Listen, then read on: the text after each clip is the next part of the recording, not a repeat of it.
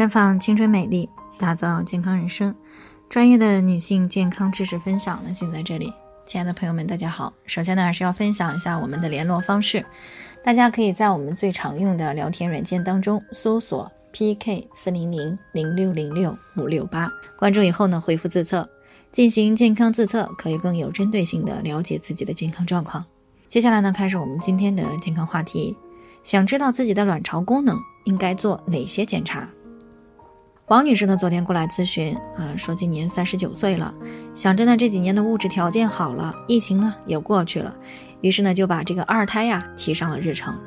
但是呢，她平时月经不太规律，有的时候提前，有的时候推后，月经量呢也少了些，她就担心卵巢功能不太好，但是呢不知道做哪些检查可以知道自己卵巢功能的好坏。那在听到我们节目的时候呢，就过来咨询了。确实呢，国家现在要鼓励生育，在物质条件和精力允许的情况下呢，再要一个孩子也是不错的。只不过呢，对于这个大龄的女性来说呢，再一次的生育的时候确实不太容易，不是输卵管有问题，就是子宫卵巢的问题。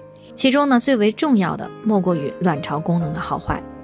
因为如果卵巢没有正常的卵子排出，或者激素分泌功能异常，那么怀孕呢就无从谈起。那么对于备孕的女性来说，通过哪些检查可以更精准的了解自己的卵巢功能呢？那临床当中呢，了解女性的卵巢功能，一般呢可以从下面这几个检查来进行判断。其中呢最简便易行的就是进行基础体温的测定。一般呢，通过三个月的基础体温的监测，就可以看出来基础体温到底是不是双向型的，进而呢就可以去判断卵巢的排卵功能。这其中的依据呢，就是如果卵巢有正常的排卵，那么就会有孕激素的分泌，而孕激素呢可以让体温升高。那我们需要明白的是，这里所指的基础体温呢，就是我们之前谈到的啊，每天早上醒来以后呢，在不做任何事情之前所测出的体温。那如果在月经周期当中呢，既有低温期又有高温期，而且呢高温期能够持续十一到十五天，那么就属于双向型的体温，而且呢是正常的排卵，这可以间接的说明呢卵巢的排卵功能和黄体功能是正常的。其次呢就是可以到医院呢进行这个宫颈粘液的结晶检查，如果有排卵，那么宫颈粘液呢就会变得稀薄，拉丝度比较好。这个时候呢，宫颈粘液图片呢可以看到羊齿状的结晶，由此呢也能够判断卵巢的功能。另外呢，还可以通过内分泌检查来判断卵巢的功能。这里呢主要指的就是女性的性激素六项，因为这个检查当中呢可以了解血液当中的雌孕激素的分泌情况以及促性腺激素的水平，从而呢就间接的去判断卵巢的分泌功能。当然了。卵巢功能呢，还可以通过测定血抗苗勒管激素的水平来进行判断。这里的抗苗勒管激素呢，就是我们平时谈到的 AMH，它的数值呢可以直接反映卵巢的储备功能，也就是说产生卵子的能力。如果 AMH 数值呢是在二到六点八恩克每毫升之间呢，那么就属于正常的。那如果这个数值越高，那么就代表卵子存量越多，生育的潜力呢就越好。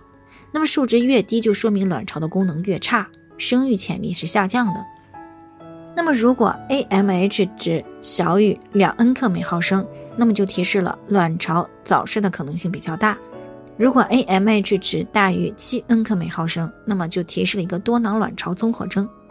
那除此以外呢，还可以通过超声检查来测定卵巢的大小、体积以及卵巢有没有排卵，以便呢了解卵巢的功能。那么总而言之呢，以目前的医疗水平呢，我们可以通过很多种的方法进行卵巢功能的判断。那如果备孕几个月都没有怀孕，而且呢又怀疑自己的卵巢功能可能存在异常，那么就不妨呢通过上面的方法呢去进行核实。好了，以上就是我们今天的健康分享。那鉴于每个人的体质呢都有所不同，朋友们有任何疑惑都可以联系我们。那我们会根据您的情况呢，做出专业的评估，并且呢，给出个性化的指导意见。最后还是希望大家都能够健康美丽常相伴。我们明天再见。